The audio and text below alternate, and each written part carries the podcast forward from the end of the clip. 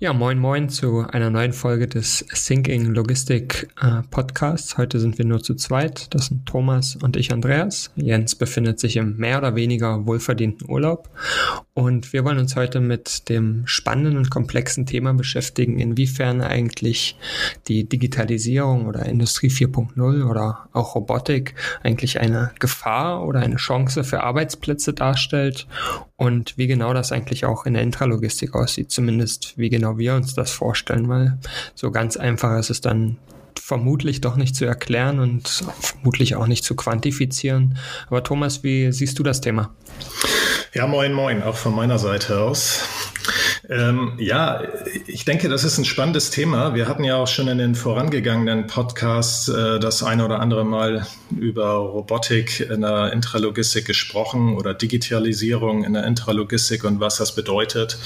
Und ich meine, wenn man jetzt mal so in einige Leger reinguckt, ähm, äh, es werden immer mehr Roboter ähm, nehmen Einzug in die Lager und äh, in verschiedene Bereiche und so weiter. Momentan ersetzen sie noch nicht die Mitarbeiter, aber ich glaube schon, dass sie, ähm, dass es über ähm, ja mittelfristig äh, oder langfristig einen ein Ersetzen der Mitarbeiter geben wird, weil ich meine, wenn man mal so in die Lager schaut, die Tätigkeit ist nun mal nicht die spannendste. Es ist zum Teil auch nicht die ergonomischste äh, Tätigkeit im Lager. Und wenn dann die äh, entsprechenden Roboter ja, Arbeit abnehmen oder sogar komplett ersetzen, dann würde mich das nicht wundern, auch wenn es da sicherlich viele Stimmen zurzeit noch gibt, die sagen, mm Nee, ist nicht der Fall. Es wird du, parallel du hattest, du hattest gerade gesagt, mittel- oder langfristig. Was, was ist so dein Horizont, den du dir da vorstellst? Ja, das ist eine spannende Frage.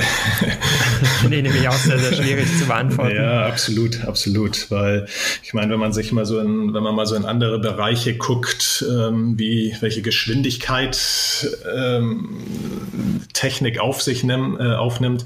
Ich meine, vor zehn Jahren hätte niemand gedacht, dass man mit einem Smartphone rumläuft, das eine äh, mehrfache Leistung hat eines ähm, normalen Computers und und viele andere Dinge auch. Oder wenn man mal ja. so, also von daher. Da sagst du, da ja. sagst du gerade was sehr Spannendes vor ein paar Jahren. Und zwar hatte ich dazu kürzlich diesen Beitrag gelesen, der auch im LinkedIn-Newsletter war, dass 1978 beispielsweise der Spiegel vorausgesagt hat, dass bis zum Jahre 2000, also der Zeitraum war damals so gut 22 Jahre, eigentlich 50 Prozent äh, der Arbeitsplätze wegfallen werden. Mhm. Das ist schon durch die, durch die Einführung von Computer, sorry, das fehlt noch ergänzend, sonst macht es ja keinen Sinn. Mhm. Ähm, das ist schon eine beeindruckende Zahl und das sind immer wieder so Zahlen, finde ich, die man momentan vermehrt in den Medien auffindet. Also, mhm. dass die Digitalisierung eigentlich viele Arbeitsplätze vernichtet. Und das ist eigentlich häufig, finde ich persönlich, das wirkt immer ein bisschen wie Angstschürerei und die Angst vor dem großen Unbekannten oder auch im Hinblick auf KI ist ja genau die gleiche Thematik, dass das mhm. alles den Menschen ersetzt und man das gar nicht mehr kontrollieren kann. Aber ich sehe das eigentlich zum Beispiel gar nicht so. Du hattest das ja angesprochen, dass äh, viele das nicht so sehen und ich gehöre auch eher dazu. Ich glaube nicht, dass, dass so viele Jobs äh, davon gefährdet sind. Es gibt sicherlich ja. den einen oder anderen, aber die Masse, Fragezeichen, weiß ich nicht. Das, das Spannende daran ist ja eigentlich auch, ähm, mein 1978, äh, da wusste man natürlich noch überhaupt nichts so von Internet und, und vielen anderen Dingen. Und da hat man natürlich sowas angenommen. Ähm, und das Spannende dabei ist jetzt ja auch, dass natürlich in vielen Bereichen der Computer Einzug erhalten hat, indem man es vor, selbst vor 20 Jahren nicht geglaubt hätte.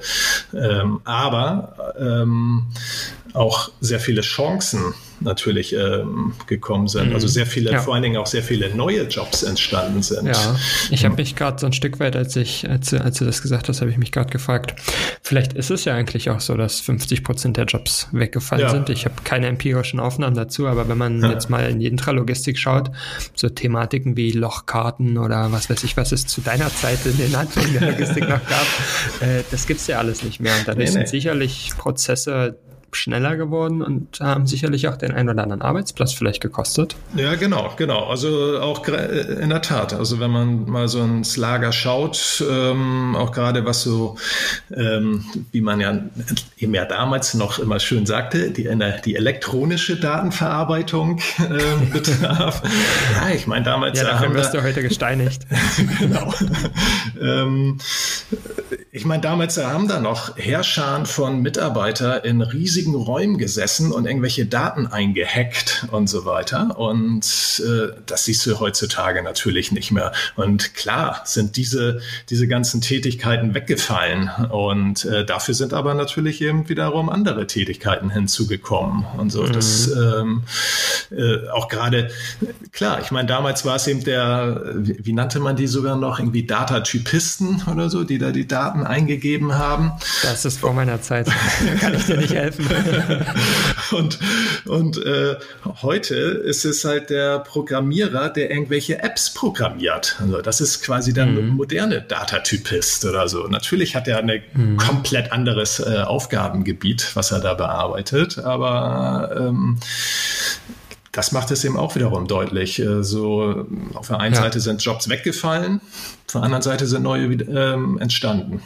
Ich frage mich, ich frage mich gerade wirklich, ob es, ich habe nicht so intensiv nachgeforscht, aber ich frage mich wirklich, ob es irgendwie Studien oder so darüber gibt, wie viele Jobs eigentlich wirklich weggefallen sind durch die Einführung von äh, EDV, IT-Computer, was auch immer, mhm. und wie viele neue geschaffen und vielleicht hatte der Spiegel ja 1978 recht. Ja. Vielleicht ist das ja wirklich so. Und man nimmt das gar nicht so wahr, weil man sich denkt, wow, heute gibt es viel mehr Jobs als früher. Die Beschäftigungsquote ist super es sind ja mehr und mehr Leute in Beschäftigung. Jedes Jahr gibt es ja immer wieder Rekorde. Hm. Und man hat dafür gar nicht so die Wahrnehmung, wie es eigentlich ist. Ja, aber interessant finde ich zum Beispiel auch, ähm, auch gerade was du eben sagtest zum Thema Studien, also in, ähm, in der Süddeutschen Zeitung oder äh, beziehungsweise ähm, auf dem Online Online ist dort eine Studie veröffentlicht worden von einer, eine Oxford-Studie, wo die den äh, US-Markt äh, ja, durchleuchtet haben, und zwar 700 Berufsgruppen äh, angesichts der Konkurrenz durch Roboter und äh, Computer durchleuchtet haben. Und man kann da ähm, diverse Begru Berufsgruppen eingeben und dann wird eine Wahrscheinlichkeit angegeben, äh, zu welcher Wahrscheinlichkeit der wohl dann durch Computer oder Roboter ersetzt wird. Also ich habe jetzt hier gerade mal ähm, Taxifahrer zum Beispiel eingegeben, 89 Prozent. Ja. Wie sieht es denn mit Logistikern aus? Ja, genau, das ist das Spannende. Wenn ich jetzt mal äh, Logistiker eingebe, dann steht da nur eine Wahrscheinlichkeit von 1,2 Prozent. Also ähm, das ist verrückt, oder? Ist total verrückt. Aber andererseits gibt es dann den Begriff des Verladers der dann schon wiederum mit 72 Prozent dasteht. Also ich hm, weiß jetzt nicht. Das ist eine Definitionsfrage, ne? Was hm, ist genau. der Logistiker? Ist es ein Speditionskaufmann genau. oder ist es vielleicht jemand, der innerhalb des La Gib mal Lagerist ein, vielleicht gibt's vielleicht gibt's das Thema noch. Nee, Lager gibt es nicht Lagerist, aber es Schade. gab noch irgendwas anderes. Ähm, ja, interessant. Ja, ja genau, Verpacker. Ein Verpacker zum Beispiel. Ah, okay. ja. 38 Prozent aber nur. Das, aber das wundert ist, mich das auch. Ist verrückt. Genau, das wundert mich auch. Ich ich weiß nicht, wie der Algorithmus wirkt und was da, was nee, da die ne. Logik dahinter ist. Aber wenn man mal drüber nachdenkt, ist ohne das abwerten zu meinen, aber der, der Beruf oder der Bereich des Verpackens ist dann doch einer, den man auch heute schon häufig automatisieren kann, weil es dann doch ein einfacher, monotoner Job ist, der sich immer wiederholt. Ich meine, es gibt diverse Verpackungsmaschinen und mittlerweile ja. auch zu einem ganz guten Preis und der ROI rechnet sich eigentlich schnell.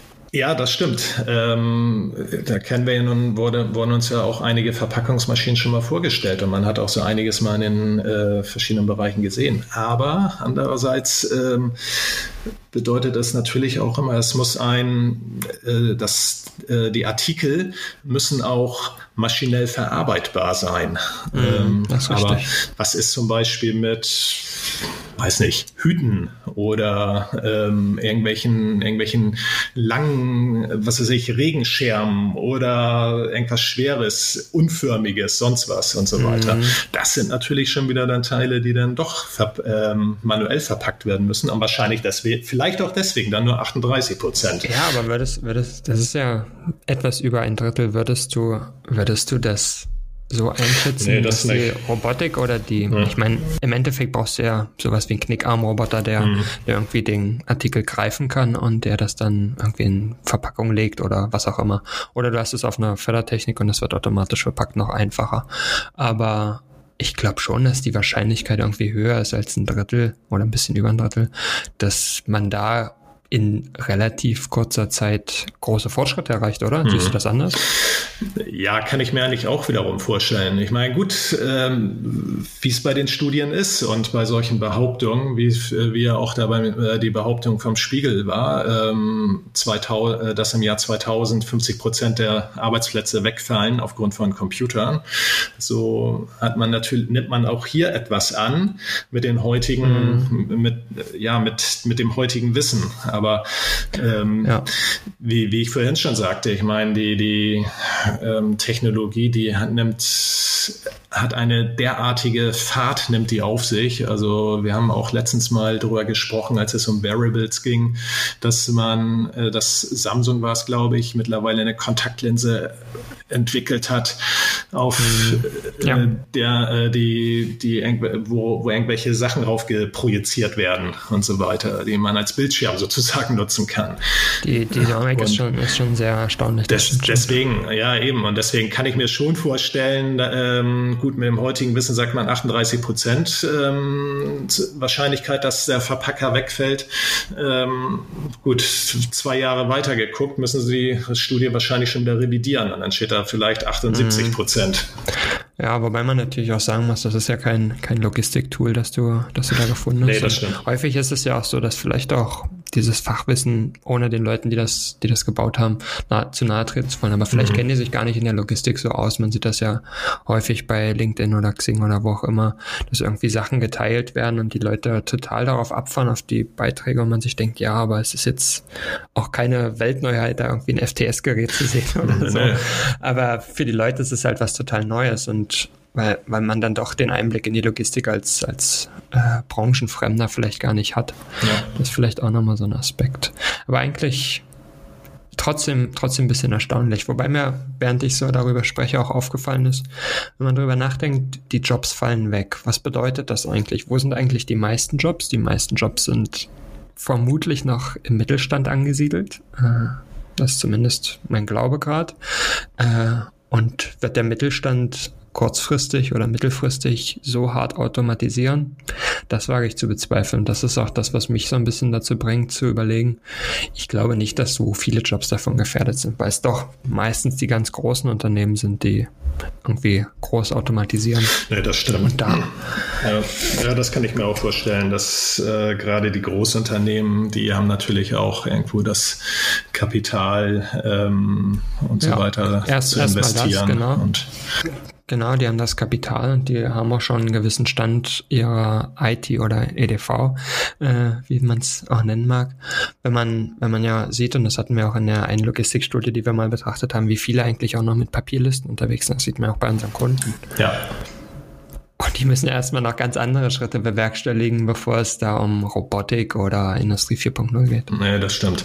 Nee, und ähm, das denke ich auch. Und gerade in, einer, in, in einem mittelständischen Unternehmen, die dann vielleicht sogar noch Inhaber geführt sind, also da ist dann auch die, die Angst davor, ähm, alles zu automatisieren, besonders hoch, weil mhm. ähm, da geht man dann auch ganz schnell in Richtung, ja, was ist mit redundanten Systemen? Was ist, wenn das ausfällt, wenn mein, wenn mein Roboter ausfällt? Was mache ich dann?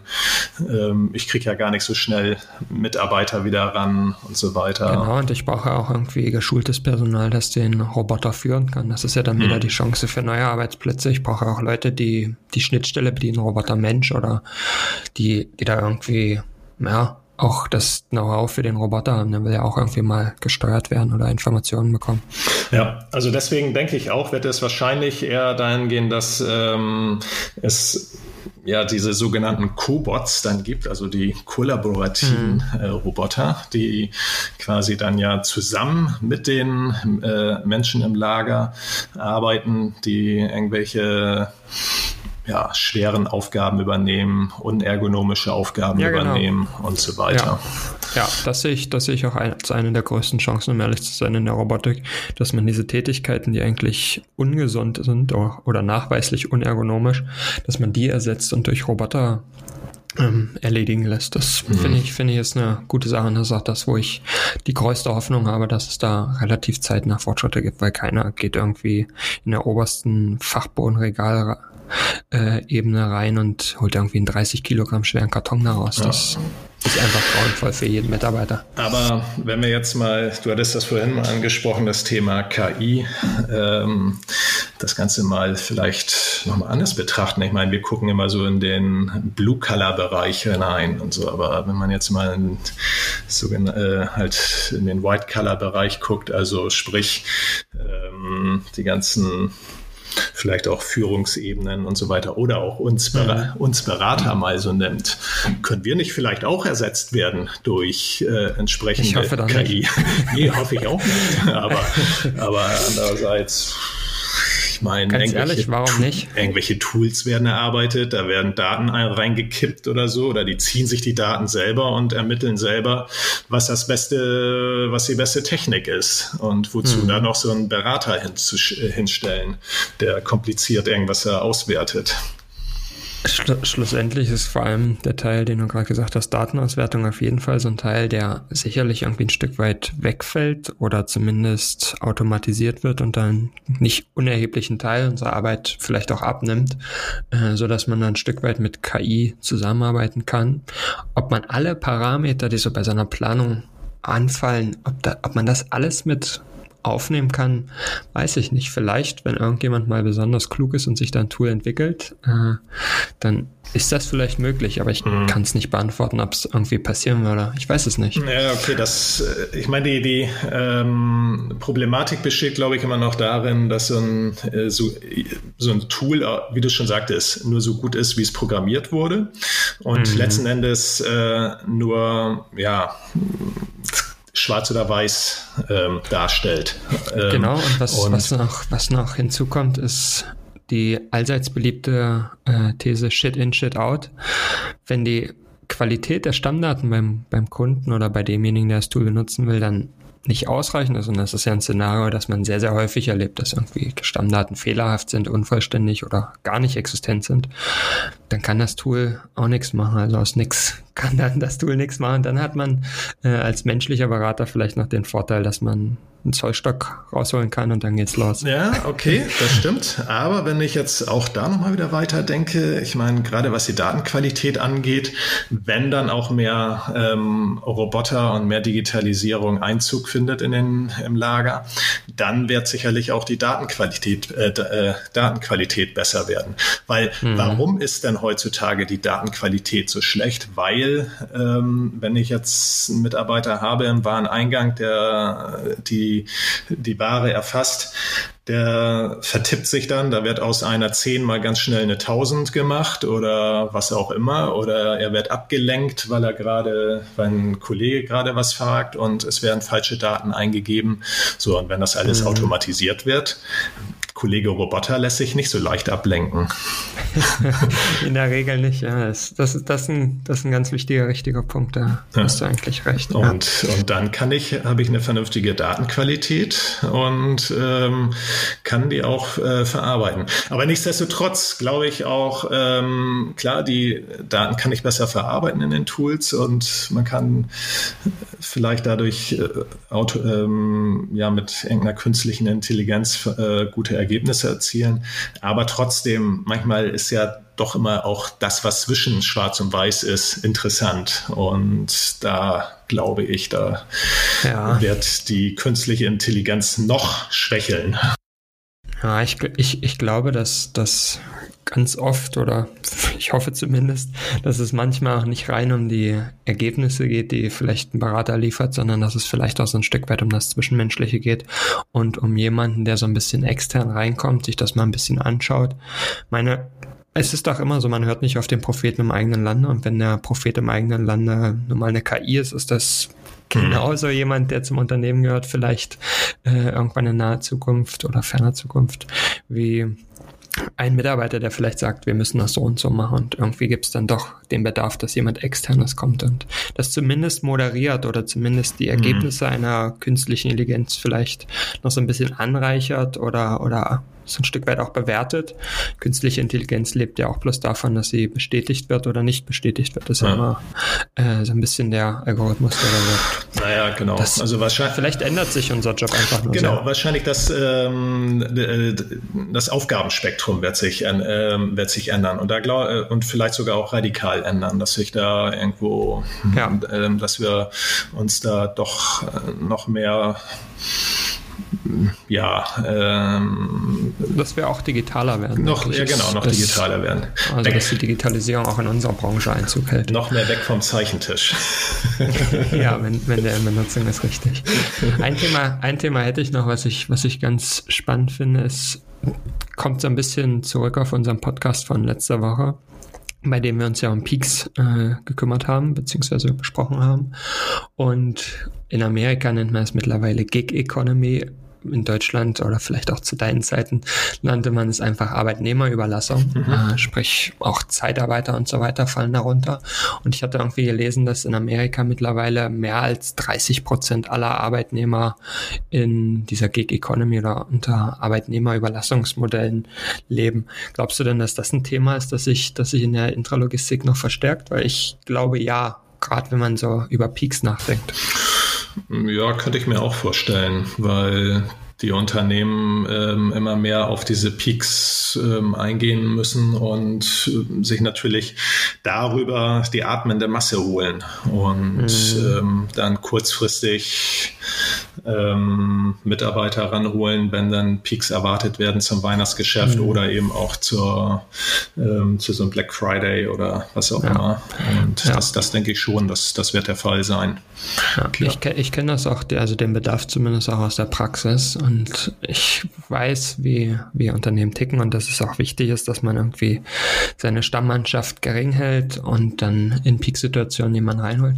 Aber irgendwie ist es auch so ein Stück weit bedenklich, wenn man drüber nachdenkt, wie viele Leute dann irgendwie in so temporären Arbeitsverhältnissen sind, auch wenn man so über kulturelle Themen nachdenkt. Also wie kann man eigentlich ein vernünftiges Betriebsklima äh, erzeugen und so weiter. Das ist schon blöd, wenn irgendwie Leute nur zwei Wochen da sind oder mal einen Monat. Ja, das stimmt. Aber ähm, da gibt es ja auch mittlerweile sehr viele, die so, eine, so, so, so sogenannte Multi-Jobber sind, die halt nicht nur einen mhm. Job haben, sondern auch nicht nur zwei, sondern vielleicht sogar zehn Jobs haben, ähm, die sie nicht parallel ähm, irgendwie bedienen, aber vielleicht sogar zwei oder drei pa wirklich parallel ähm, bedienen und die anderen äh, immer mal so temporär hochkommen. Und ich glaube, da gibt es, äh, da gibt es, glaube ich, auch mittlerweile sehr, sehr viele. Und äh, vielleicht wird sich das auch ähm, dahin noch mehr wandeln, weil äh, und das ist da dann vielleicht auch, äh, dass viele auch darüber ja dann auch ähm, viele Jobs suchen, viele andere ähm, immer mal wieder irgendwo reinschussen, dann wieder längere Zeit nichts machen, ähm, rumreisen und so weiter. Und wenn das Geld ausgeht, dann gut, im Lager werden immer welche gebraucht, sagen die sich dann und äh, dann mhm. mache ich das halt in der Zeit. Ja, irgendwie finde ich das ein Stück weit bedenklich, auch wenn mhm. wir als Berater eigentlich ganz im Grundprinzip auch nichts anderes machen. Ich meine, wir kommen ja. temporär rein in ein Unternehmen, schauen uns das an, sind dann eine ganze Zeit lang vielleicht auch mal kürzer oder länger. Und dann verschwinden wir wieder. Also es ist schlussendlich eigentlich ähnlich. Aber irgendwie, weiß nicht, wenn das zu große Ausmaße annimmt, kann ich mir das schon merkwürdig vorstellen, wenn die atmende Masse eigentlich größer ist als die Rumpfmannschaft, ist schon ja. eine bedenkliche Entwicklung, finde ich. Man muss man sich fragen, wie kann man dagegen steuern. Das ist immer schwierig. Ja, ja.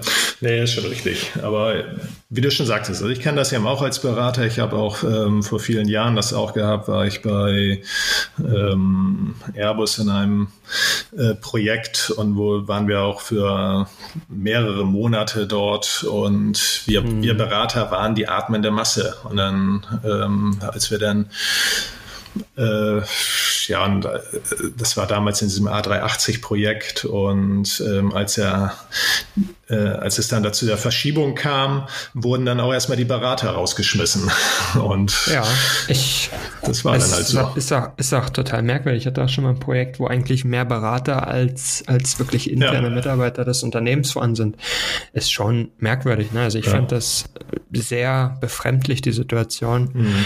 Da zu sein und eigentlich mit anderen Beratern darüber zu sprechen, wie läuft es eigentlich, soll es eigentlich in dem Unternehmen weiterlaufen. Es ist schon irgendwie ein bisschen komisch, weil dann doch die Beraterinteressen vielleicht ohne irgendjemandem was unterstellen zu wollen. Und ich persönlich handle natürlich nicht so, aber vielleicht auch ein bisschen umsatzgetrieben sind, um, um mehr äh, Ziele zu generieren, äh, mehr Umsätze zu generieren und dann noch Folgeprojekte zu generieren, auch wenn man vielleicht weiß, dass man mit anderen Entscheidungen diese äh, ja, diese, diese zusätzlichen Umsätze fürs Unternehmen vermeiden könnte äh, und äh, dafür eine bessere Lösung für den Kunden hätte. Ja, aber vielleicht nimmt ja in der Tat auch mit ähm, zunehmender Einführung der Roboter auch diese Art der Arbeitsform zu, gerade im Lagerbereich, weil dann vielleicht die ähm, Roboter mehr so die ähm, normalen Tätigkeiten oder normalen Tage sozusagen abwickeln. Und äh, immer dann, wenn es zu Peaks kommt,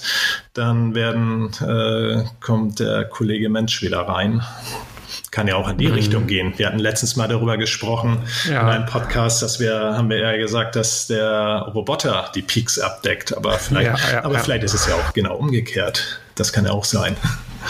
Jetzt sind wir, jetzt sind wir in der Matrix gefangen, glaube ich. Jetzt wird ganz kompliziert. ich, oh ja. ich glaube, das, das Beste ist einfach, wir wären Roboterberater. Äh, das, das könnte uns viel, viel Arbeit bringen, äh, weil offenbar ist die Robotik ja doch ein wichtiges Thema und wird sich weiterentwickeln. Mhm. Von daher würde ich an der Stelle auch aufhören wollen und würde sagen, wir belassen es dabei, dass wir uns mehr um Roboter kümmern als um Menschen oder, oder auch nicht. das bleibt jedem selber überlassen. Und wird einfach sagen, neugierig bleiben und bis zum nächsten Mal. Ja, bis dann. Tschüss.